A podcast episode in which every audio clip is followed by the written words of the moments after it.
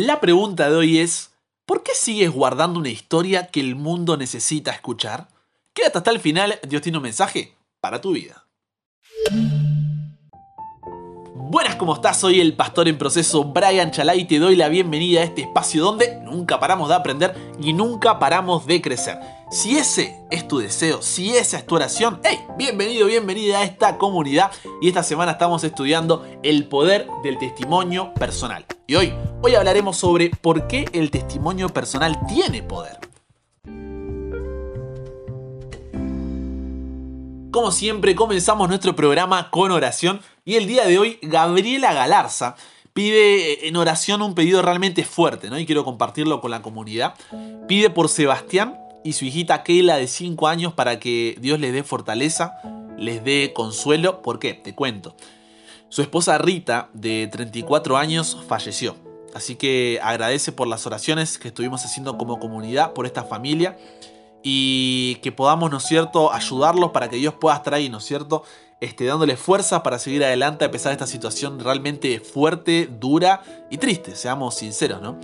Pero esta es la razón por la cual tenemos este ministerio. Si estás escuchando, Sebastián o Gaby, esta es la razón por la cual tenemos este ministerio. Para que todo esto termine, para que podamos volver a encontrarnos con nuestros seres queridos y sobre todo con Dios. Así que a seguir adelante para que Cristo venga más pronto todavía y nos fortalezca también en la espera. Hoy oramos por Sebastián y Keila, mañana oramos por ti. Norman Burger también agradece a Dios por este proyecto diciendo, desearía que fueran mis vecinos en el cielo. Listo, ¿eh? te tomo la palabra. Con cada lección aprendí a quererlos, sos la primera voz que escucho cada día y detrás tuyo hay un equipo que te apoya y una esposa que te comprende pacientemente. Totalmente de acuerdo con eso. Lo siento como parte de mi familia que Dios los guíe a cada instante y que el rostro del Señor resplandezca sobre vos y tu gran equipo. Abrazo grande. ¡Wow! ¡Qué grande, Norma! De verdad, muchas, muchas gracias por tomarte el tiempo de, enviar este mensajito. Lo valoramos un montonazo y le agradecemos a Dios porque utiliza a personas como tú que estás escuchando para compartir estos audios y para impactar corazones como el de Norma. Ahora sí, pongamos en las manos de Dios nuestro estudio de hoy. Padre, Gracias porque podemos nuevamente encontrarnos contigo. Como familia queremos pedirte especialmente por Sebas y por Keila. Sabes la situación difícil que están atravesando. Fortalécelos, Señor. Consuélalos en esta espera y ven pronto para que podamos volver a encontrarnos y abrazarnos todos juntos. Te agradecemos por tu obra en personas como Norma y también porque nos usas como equipo para poder ser parte de esto. Ahora que vamos a estudiar tu palabra, que el Espíritu Santo pueda guiarnos en el estudio que nos dé humildad, fe, sabiduría para poder comprender tu palabra y ponerla en práctica. En el nombre de Jesús oramos. Amén. Comparte con nosotros tu testimonio, tu pedido o agradecimiento. Cuéntanos de qué ciudad, de qué país eres y estaremos orando por ti y compartiendo tu mensaje. Ahora recordemos el versículo para memorizar de esta semana que se encuentra en Hechos, Hechos capítulo 4, versículo 20 y ya nos metemos con el estudio de hoy. Porque no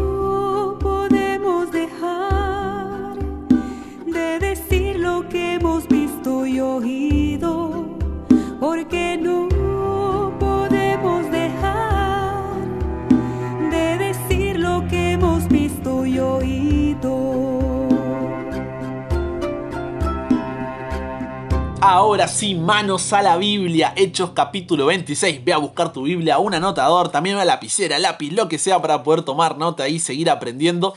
Hechos capítulo 26 versículo 15 y 16 dice así, préstame tus oídos. ¿Quién eres, Señor? preguntó Pablo. Y el Señor le dijo, yo soy Jesús a quien tú persigues. Pero levántate y ponte sobre tus pies, porque para esto he aparecido a ti, para ponerte por ministro y testigo de las cosas que has visto y de aquellas en que me apareceré a ti. Si recuerdas lo que estudiamos los meses anteriores, vimos que la Biblia no tiene el objetivo de ser una enciclopedia científica, ni es una crónica con detalle de todo lo que ocurrió en la historia, ni nada por el estilo. El propósito de la Biblia es que conozcamos la verdad y que seamos salvos. Punto. La Biblia se enfoca en mostrar quién es Dios y qué es lo que quiere para nuestras vidas. Y hay muchas cosas que pasaron que no están registradas en la Biblia. El mismo Juan, en Juan 21-25, dice, Y hay también otras muchas cosas que hizo Jesús, las cuales si se escribieran una por una, pienso que ni aún en el mundo cabrían los libros que se habrían de escribir. ¡Wow! Y sin embargo, hay algo curioso, ¿no? Lucas era un médico de profesión, sin embargo, estuvo acompañando a Pablo en su ministerio. Es el autor del Evangelio según Lucas y del libro de Hechos de los Apóstoles, que en realidad es como un solo libro, pero con parte 1 y parte 2, ¿viste? Y si bien Lucas relata la ascensión de Jesús, el derramamiento del Espíritu Santo en el Pentecostés, diferentes predicaciones, viajes y concilios, hay un relato en especial que lo repite tres veces, y es la conversión de Pablo. La encontramos en Hechos capítulo 9, Hechos 22 y Hechos 26. Tres veces el mismo relato. ¿Y por qué? Por el poder del testimonio personal. Como dijimos, muchos ni te van a escuchar hablar de doctrinas, ni seminarios de profecía, ni sábado alimentación, nada. Pero un testimonio un testimonio construye un puente de corazón a corazón por el cual Cristo puede cruzar y transformar una vida para que después aprenda todo lo demás. Por eso decíamos la necesidad de ser inteligentes y que no todo testimonio es para toda ocasión, ¿se entiende? Sino que debemos saber utilizarlo de la manera adecuada, en el momento adecuado y con la persona adecuada. Y Lucas, intentando contar la historia de la iglesia en sus primeros años, ve en la conversión de Pablo la posibilidad de construir un puente que se mantenga en pie casi 2000 años. Mira, para que hoy tú y yo podamos leerlo. Porque hay poder en el testimonio personal. Pero Pablo no siempre fue Pablo. Su nombre en realidad era Saulo. Él, para ponerte un poco en contexto, era un fariseo celoso que sobrepasaba a muchos de sus contemporáneos judíos en cuanto a su esfuerzo, ¿no es cierto?, por guardar las tradiciones judías de sus padres era conocido por todo el pueblo.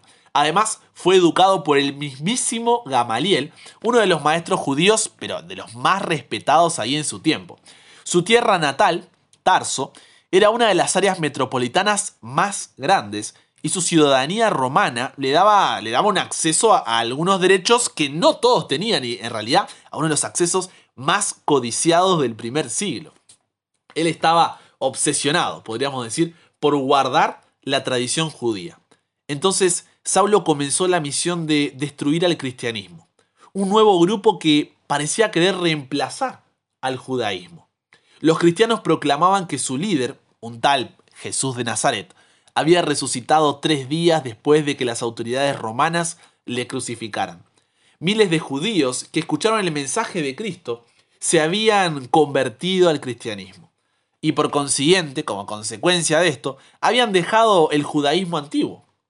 Un predicador cristiano, especialmente Esteban, había irritado tanto a las autoridades judías con su predicación que ellos incluso llegaron a matarlo. Saulo había observado y consentido completamente en su muerte, e incluso había cuidado hasta las ropas de aquellos que lo habían apedreado, mira. Teniendo en su corazón el propósito de destruir a esta nueva religión perversa, entre comillas, Saulo recibió cartas del sumo sacerdote y se dirigió a Damasco. Pero algo pasó en su viaje a Damasco que cambió el curso de la vida de Saulo y el curso de la misma historia. Y ese, ese es el relato que Pablo le cuenta al rey Agripa años más tarde. Luego de pasar de perseguidor a perseguido, de odiar a Jesús, a amarlo y de matar cristianos, a liderarlo, Pablo fue acusado de traición, herejía y sacrilegio. En Cesarea, Pablo tuvo una audiencia ante Félix. ¿Quién era Félix? Era el gobernador romano. Pero la audiencia no tuvo como resultado la liberación de Pablo. Así que durante dos años Pablo estuvo en Cesarea esperando una audiencia final. Cesarea es un lugar, es una ciudad, ¿no es cierto? Entonces, cuando Félix fue llamado a Roma, como que lo ascendieron, por así decir, Pablo permaneció en prisión. Y Félix fue sustituido en la silla de gobernador por Porcio Festo. Este tal Festo, ¿no es cierto?, queriendo hacer un favor, un guiño ahí a los judíos, quiso que Pablo enfrentara el juicio, recuerda que había estado esperando ahí ese juicio, en Jerusalén. Pero Pablo no, enseguida se opuso, ¿por qué? Porque sabía que los judíos no querían darle un juicio justo. Entonces, ¿qué hizo? Apeló al César, el emperador romano, lo cual era su derecho, ¿por qué? Porque era ciudadano romano. Entonces, esta apelación del juicio en Roma le fue concedida. Ahora, no se puede determinar con exactitud cuánto tiempo pasó entre que Pablo apeló al César y el momento en que Agripa y Berenice vinieron a Jerusalén, a Cesarea, en visita de Estado. Pero la visita de Agripa se extendió por, por varios días, podemos decir, ¿no? Y Festo, el gobernador, aprovechó la oportunidad de la presencia de ellos para entender un poco mejor la razón por la cual los judíos de Jerusalén odiaban tanto a Pablo, al punto que incluso buscaban su muerte. Él no entendía bien qué es lo que estaba pasando. Además, Festo, el gobernador, sabía que debía poner por escrito la causa por la cual Pablo había sido arrestado y por la cual estaba por ser juzgado en César en Roma. O sea, tenía que haber una justificación de por qué iba a Roma. Entonces Festo por tanto, lo que hace es proceder a exponer la causa de Pablo ante Agripa y Berenice, no para que sea juzgado por ellos, porque Pablo ya había apelado al César, sino para que estos lo ayuden a comprender, ¿no es cierto?, qué es lo que estaba pasando entre Pablo y estos líderes religiosos judíos. ¿Me va siguiendo hasta ahí? Tenemos un gobernador romano, tenemos otros gobernadores que vienen de visita y juntos dice, vamos a escuchar a este Pablo a ver qué es lo que tiene para decir y por qué hay tanto problema. Ahora, ponte en el lugar de Pablo tienes la oportunidad de predicar un sermón ante una de las personas más influyentes que está encima dispuesta a escucharte. Te pregunto, si fueras él, ¿de qué predicarías? Pablo sabe que esta es una situación única, una, una oportunidad, ¿no es cierto?, eh, invaluable. Se conocía el Antiguo Testamento de memoria, sabía exactamente todo acerca de Jesús, la gracia, la ley, el santuario y demás. Sin embargo, ¿qué es lo que hace? Si después lees todo el capítulo 26, haz la tarea, lee todo el capítulo 26, si después lees todo el capítulo, verás que Pablo no hace uso de sus super conocimientos teológicos, sino que le cuenta su testimonio personal, cómo Dios había transformado su vida. Pablo decidió construir un puente de corazón a corazón. En el programa del domingo de esta lección 2, vimos que todos teníamos algo para compartir.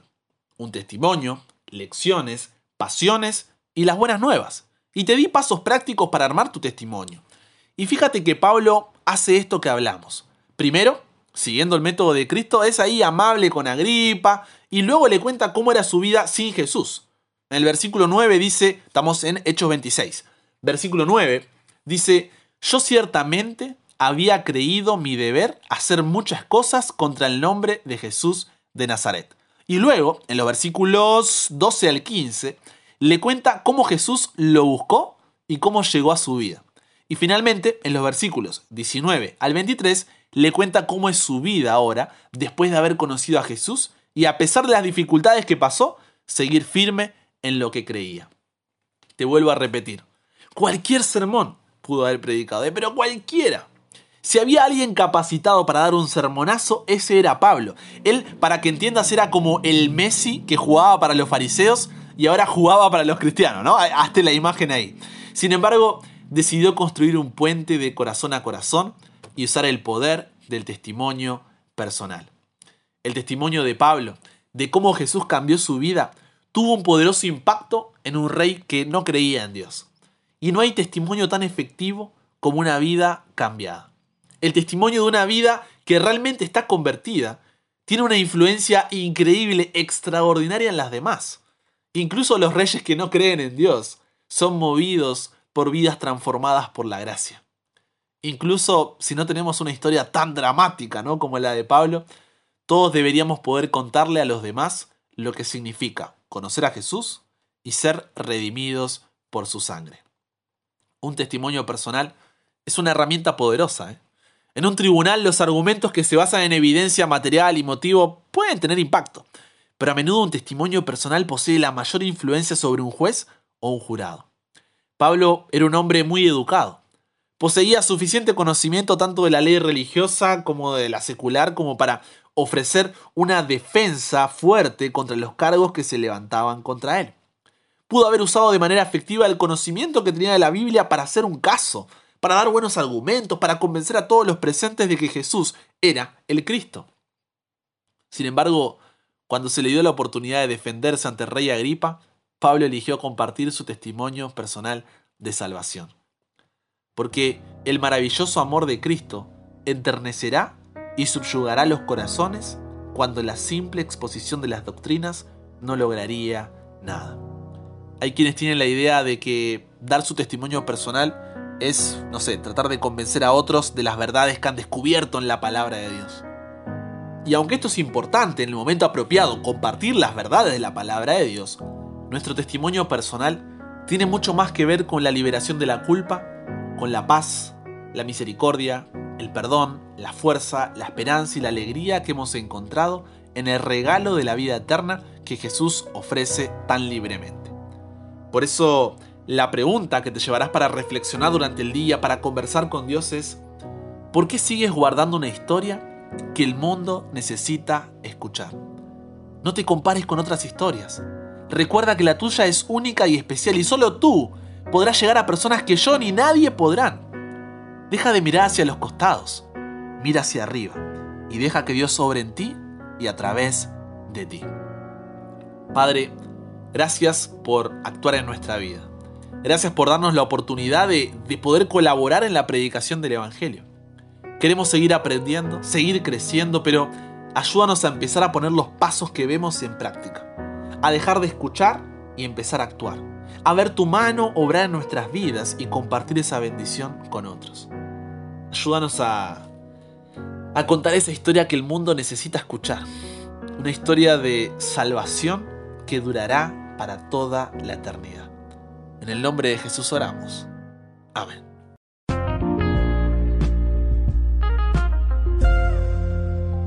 antes del desafío de hoy, ese desafío que hacemos cada día, ya sabes, espero, supongo, imagino que ya estás ahí siguiéndome en las redes sociales, especialmente en Instagram, como arroba chalabrian, para enterarte cuando salen nuevos contenidos, para poder estar conectados, ver el detrás de escena, charlar un poco y demás.